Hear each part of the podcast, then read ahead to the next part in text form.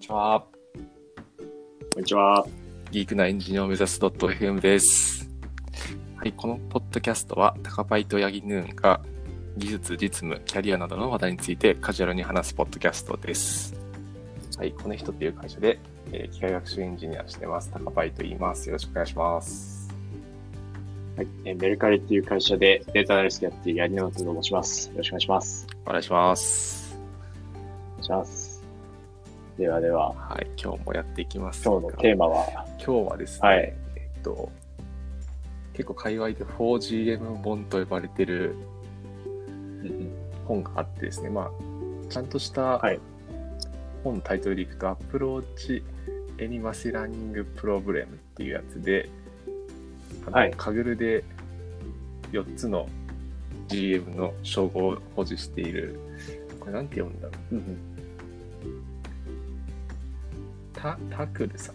あ、アビシュクタクルさんか。ちょっとわからないですけど。はいっていう方が書いた本をちょっと僕の方で読んだので、まあ、それの感想だったりをざっくり話せればなと、はい、なんか思もってますね。うめちゃくちゃどうでもいいことなんですけど、なんか、4GM 本って、はいあの、4人のグランドマスターが書いたのかと勘違いしてました。ああ、確かに確かに。そうです1人ね。だったんですね。4つの、はい。とか、かノートブックとコンペティションとディスカッションと、あとなんかあるんですか？あとデータセットの最近触れてない。あ、データセット。はい。えー、データセットのグランドマスター。そうなんです。なんてあるんですねすごい、すごいですよね。どうやって取る？狙って取れるもんじゃない気が。確かに、そうですよね。なんか結構プリートにモデルとかをデータセットとして上げてるっぽいですね。えー、タクルさんは。なるほど、なはるほど。面白そう。い、すいませんそうですねいやいやいきなり脱線しちゃいあ、ました。いえいえ、全然全然。なるほどです。で結いや、この本は、構なんか目次で、タイトルのはい。はい。どんな内容なんですか？なんか結構内容的には、あの、いわゆる、カグル本って、あの、日本で発売された、カグルでかつデータ分析の技術ってあるじゃないですか。はい。なんかあの本と内容は、まあ、結構似ているのかなと思ってて、はい。えーとまあ、目次でいくと、まあ、環境設定があって、うんで、その次にその教師あり学習と教師なし学習の違いっていうのを説明してくれてて、あとはクロスバリデーションとか、評価指標とか、はいうんあと、あれか、えっ、と、まあ、特徴の、特徴量エンジニアリングだったり、っていうはい。ことがつらつら書いてあるっていう感じですね。えー、なるほど。はい。ただカグル本とちょっと違うところは、はい。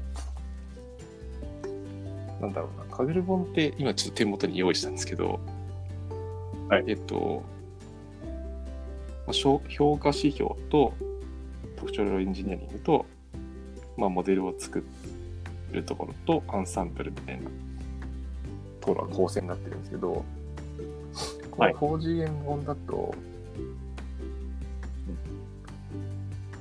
えっとですね、なんか特特徴量を作るところと別でその特徴量を選ぶみたいな、フィーチャーセレクションみたいな章があって、えー、なんかそこがちょっと違うところかなっていうところと、あと、うん。日本で発売されてる Kaggle 本って、このテーブルデータを前提として書かれてると思うんですけど、まあ一部そのテキストの処理の方法とかも書いてあるんですけど、この 4GM 本だと、ちゃんとその Approaching Image Classification Segmentation っていう章があって、その画像の処理の方法だったりとか、まあ、それと同じ形で、そのテキストのクラシフィケーションとリグレッションっていうところで、はい。テキストの取り扱い方法とかも書いてあって、なんかそこはちょっと、こっちの方が、こっちの方がというか、まあ、差別ポイントというか、うん。かなと思いますね。あとなんか最後に、アプローチング、プロダクティブコードモデルサービングっていうところって、なんかそのはいモデルを API を通してどうサービングするかみたいなところも書いてあって、まあ、これも結構特徴的かなと思いました。なるほど。なんか、そのカグル本の次に読むといいみたいな感じなんですかね。なんかそういうイメージがありますね。え英語なんで多分そんなにスラスラ読めないと思う。あまあ、英語得意な方は読めると思うんですけど、僕はあんまり英語得意じゃないんで、その、多分最初にカグル本を読んで、で、内容、概要を理解して、で、その後に読むと、多分より良いと思いますね。うんうんうんなんか、パスが明確でいいですね。そうっすねあ。の、ユープラさんのカグル、ユープラさんとカレーさんのカグル入門の本と、うんうんうん。とは次にカグルで勝つ本を読んで、で、次にこの標準本を読むみたいな感じで、そうっすね。テーブルデータからなんか画像へうんうんうん。こう行くときに、なんかいい感じでこう、ステップ登っていける感じがして、そうっすよね。なんかちゃんと道路が整備されて、いい感じがしますね。なるほなんか結構、その、ど。結構、なんか大丈夫。名言じゃないですけど、なんか、やっぱりなんか、はい。なんて言うんだろうな。まあ、皆さんも大事だと思ってるんですけど、まあ、その、この 4- 4GM の方が言うと、まあ、改めて実感というか、するこ言葉とかも結構載ってて、なんか、例えば、ええクロスバリデーションのところとかで言うと、はい。まあ、な何より良いデータ分割方法を考えましょうみたいな、まずは、みたいなことが書いてあるんですよ。うんうんなんで、なんかその、まあ、特徴のエンジニアリングとか、モデリングするのがたの楽しいというか、一番の腕の見せ所だけど、なんかそれよりはまずは、データ分割方法を考えような、みたいなことが書いてあって、深いなと思いましたね。なるほど。これなんか CPMP さんもなんか似たようなこと言ってた気がしますね。なんだっけ、はいカグルデイズのセッションかなんかだと思うんですけど、まあ一番最初にそのバリデーションに取り組むみたいな、そう言ってた気が、ちょっとソースを上げられるレベルじゃないですけど、なんかそんな気がします。皆さんそこを多分意識されてるんで、めちゃくちゃその辺は大事なんだなっていううん。気がしましたね。なんか角配さんがこの本で、勉強になったな、みたいな思う箇所って、どういう、どういうポイントがあるんですか？そうですね。なんか意外と知らなかったこととかもあって、なんか例えば、えっと、はいナンパイっていうライブラリがあるじゃないですか。多分皆さんよく使ってると思うんですけど、はいナンパイに PTP っていう関数があって、僕しな P- ピーク TP PTP の略らしいんですけど、これなんか、えーはい。なんだろうな。多分何倍の配列があって、えっ、と、1から10が配列するじゃないですか。なんかそうするとその配列の中の、うんえっと、最大と最小の、まあ、差分、差分を出してくれるのかな、確か。まあ普通にやろうと思ったら、はい。あ、だからピークっていう。まあ、普通に自分で実装しようとしたらできるんだろうけど、なんかこういうの知ってると多分すぐ出せるんで、はいなんかこういう、はいなんて言ったらプチテクニックというか、こういうのを知れたっていうのはめちゃくちゃ良かったなっていうところと、まあ、あとなんだろう、その、はい。さっきも言ったんですけど、フィーチャーセレクションの章があって、まあカグル本にない部分で、はい。ここは結構うん勉強になったかなと思いますね。なんか書いてあることは結構シンプル、シンプルというか、か僕、はいその、結構特徴量を最初にガッと作って、まあはいざっくり例えばライト GBM とかのフィーチャーインポーターズ見て、低いのは削るみたいな。はい方法を取ることが多いんですけど、こはいこに書かれてたのは、えーっと、まず一つで、なんかその単、単変量解析だっけな？いわゆるなんか一個の特徴量と、えっと、ターゲットのな関係性を計算して、はい。まあ、取得するっていう、まあ、取得で選択するか。っていうパターン。えまあ多分いろんな本に書いてあると思うんですけど、なんだっけな。はい。僕が読んだ本で、なんか僕が最初に読んだ本にも、その、単変量解析みたいなところで、うんえっと、特徴量を選択できますよみたいなことが書いてあったんですけど、この 4GM さんも言ってるんで、なんだろう、それ当た当たり前のことというか、まあ基本にも忠実にやるのはめちゃくちゃやっぱ大事なんだなっていうのは、なんかすごい思いましたね。ー、うんうんうん。なるほど。で、その単変量はい。解析って、その特徴量、なんか一個ずつこう、法文で入れて、係数見ていくようなイメージあそうですね。イね。メージそんな感じですね。うんうんあとはなんか、すごいシンプルな方法だと、例えば分散がめちゃくちゃ少ない特徴量は外してもいいよねとか、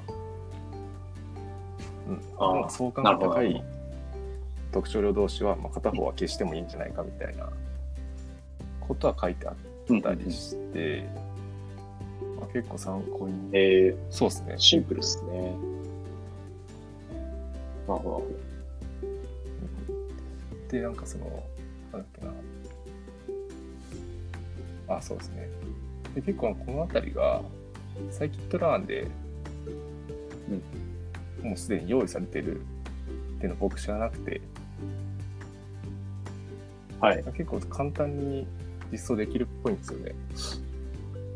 サイキットラーンのフィーチャーセレクションっていう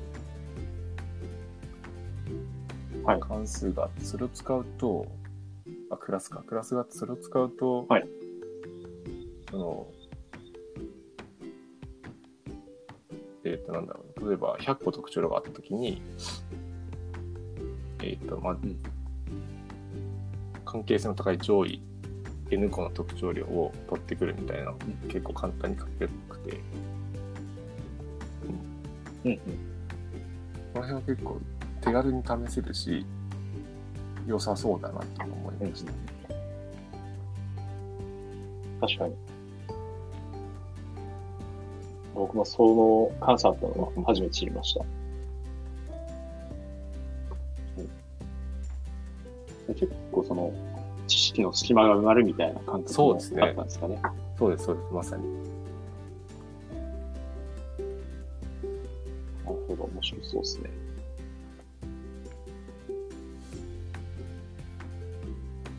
今、目次見てるんですけど、あの、エバリエーションメトリックスっていう章が。第4章にあって、そこの内容もちょっと気になるんですけど、どんな内容だったんですか、多分ここ結構カグル本と重複している箇所が多くて、その、まあ、いわゆる分分類タスクとはい。回帰タスクにおいて、まあ、こういう評価関数、評価指標があって、あ、なんかどういう時はにこういうの使うといいよみたいなのが書いてある,、うんあるある感じですね。まあ、分類で言うと、 accuracy とか、 recall とか、はい。まあ、 log loss とかう、んそういう感じのものが書いてあって、まあ、回帰だと MAE とか、 RMSE とか、まあ、はいそういったものが、はい説明されている感じですね。はい。うん、あ、なるほどですね。ということかで、結構このあたり、なんだコードのスニペットも丁寧に置いてくれてるんですよね。はい。なんで、はい。その自分で実装しやすいというか、うんうんうん、うん。それはいいですね。良さそうです。あとなんか、時々、なんだろうな、その、どこだったなんかクロスバクロスバリデーションの章だったかな。なんか、はい。こういう交差検証の方法もあるよみたいなことを提示されていて、でもなんかこれはサイキットランとかには実装されてないから、よかったら自分で試してね、見てね、みたいな ことも書いてあるんですよ。うんねそういう宿題的なものをくれたりするんで、それも良かったですね、なんか。うん。ね。確かに良さそう。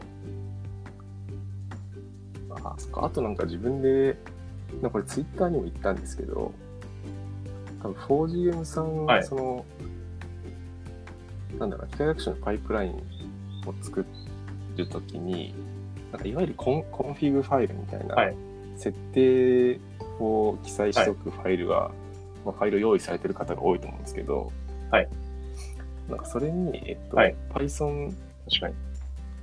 なんだ Python のスクリプトでその config ファイルを用意されてて、はい。で僕ずっとはい。YAML で書いてたんですよ、えー。うんうんうん。で、その Twitter にその Python で管理してる人と YAML で管理してる人どれぐらいいるのかなと思ってつぶやいたら結構その Python で管理してる方が多くて、えー、多くてというか、ね。N 数がすごい少ないですけど、ぼ僕も聞いた中なんで、はい。でも結構、そのはい。Python で書いてる人がいて、で、なんか本読んでても、はい。その Python だと、なんだ例えば config.py っていうファイルを用意しておくじゃないですか。で、はい。でそれを使いたいってなった時に、 import config だけして、あとは config. 例えばディレクトリとか、その config ファイルの方に書いてある変数名前ですぐ読み出せるんですよ、ね。なるほど。なるほど。YAML っどてあの、まあ、インポート YAML して、うんで、ファイルをこう、いロードしなきゃいけないじゃないですか、一、回。そうその手間がないんで、はいその点はなんか良さそうだなってすごい思いました。確かに確かに。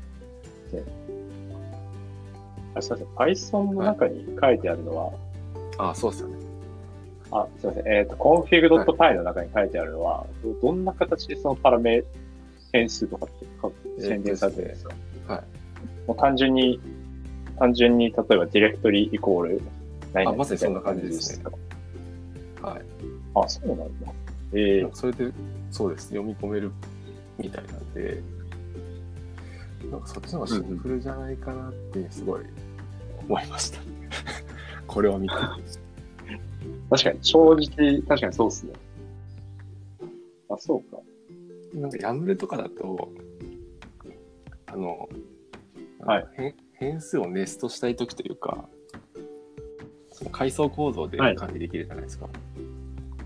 なんかそういうのはもしかしたら、そうですねその Python のスクリプトだとやりにやりづらいのかもしれないですけど、ああ、でもなんかクラスうでんそうそうですね書けば、なんかできなくもなさそうなんで、そうですよ。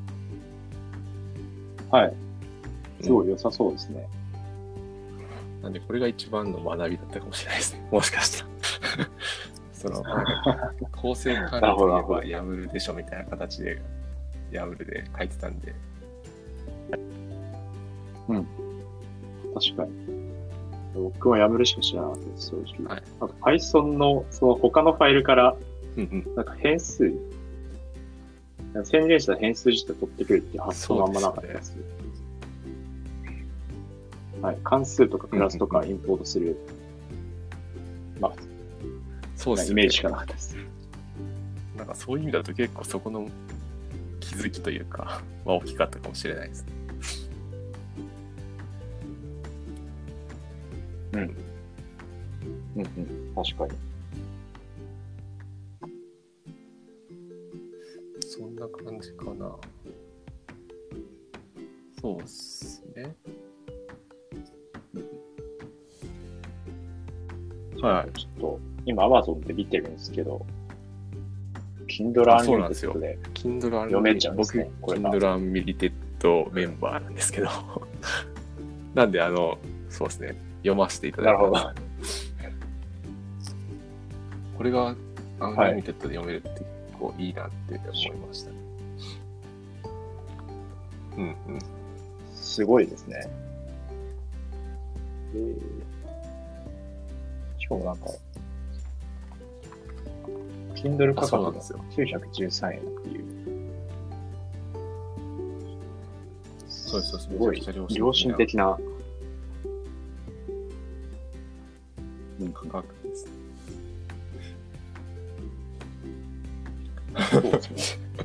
ななんでこんな安いんだ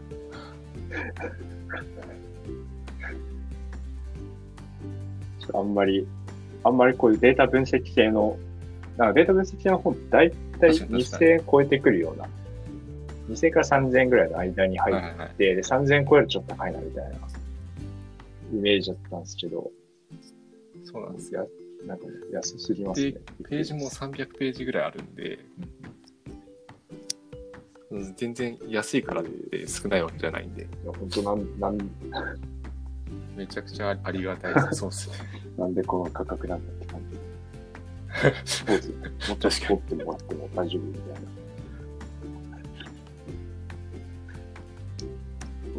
いいですね。コスパもいいって感じですね。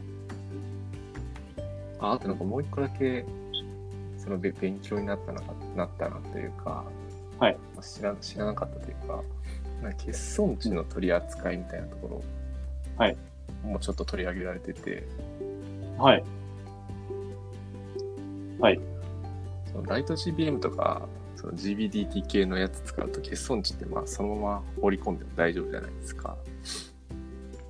なんであんまりその、まあ、僕の中で欠損値ってもうそのままぶっ込むか、なんだろう、平均とか品質値で埋めるか、うんあとはなんかその欠損してるデータを目的変数として、一回モデリングして、なんかそれで埋めるかみたいな、うん。なんかそれぐらいのその方法しか、うん。自分の中になかったんですけど、なんかそのサイキットランにインピュー、はい。インピュートっていうのかな、これ。っていう、はい、インピュートうん。っていう関数が、インピュー僕知らなくて、は多分知ってる人が多いと思うんですけど、なんかそれで結構、その欠損値をいい感じに埋めてくれるみたいなものがあって、なんかそのインピュートの中に、その KNN の、KNN を使って欠損値を埋めるみたいはない。のが用意されてるっぽくて、えー、あ、そうこれは知らなかったんですごい学びというか、どっかでやってみたいなって思いましたね。うん、いいですね。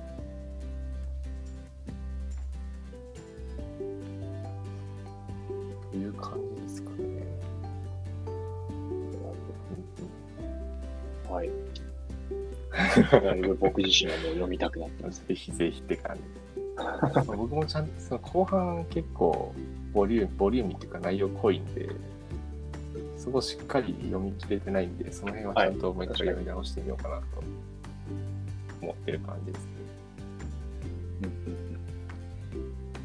なるほど。確かに。章ごとのそうです、そうです。ページ数のばらつきが結構ありますね。Approaching Text Classification、うんうんうんレッションのところが50ページぐらい。で、一方、その、 Approaching Ensembling and Stacking のところは10ページぐらいしかそうですね。うんこれ、 Text Classification のところは、結構コードのスニペットとかも載ってるんで、その分、膨れてる。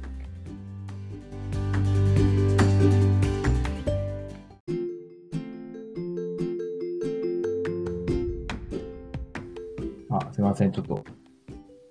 ああ、いえ、大丈夫、大丈夫です。はい。はい。では、な では、なんか章ごとの分量の違いがあるよねみたいな話うんうん。そうですけど、はい。はい。まそんな感じ？ですかね。まあ多分章ごとの違いは結構コードのスニペットとかが章によっては多かったり少なかったりするんで、はい。まあその関係してるかなっていう感じ、イメージはありますね。ちゃんとは見てないですけど。うんうんあ、うんなんかテーブルのプレビューとかも結構豊富に載ってるんで、そこの違いもあるのかな。ああ、そうそうです。結果のプレビューとかもはい。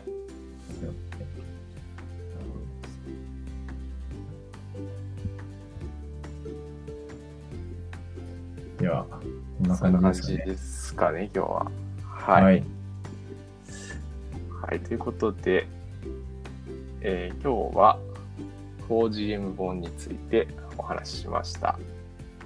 はい、質問だったりコメントは質問箱や、えー、Twitter のハッシュタグギークアンスコエンジニアでお待ちしております。ご視聴ありがとうございました。ありがとうございました。よまた次回もよろしくお願いします。ろしくお願いします。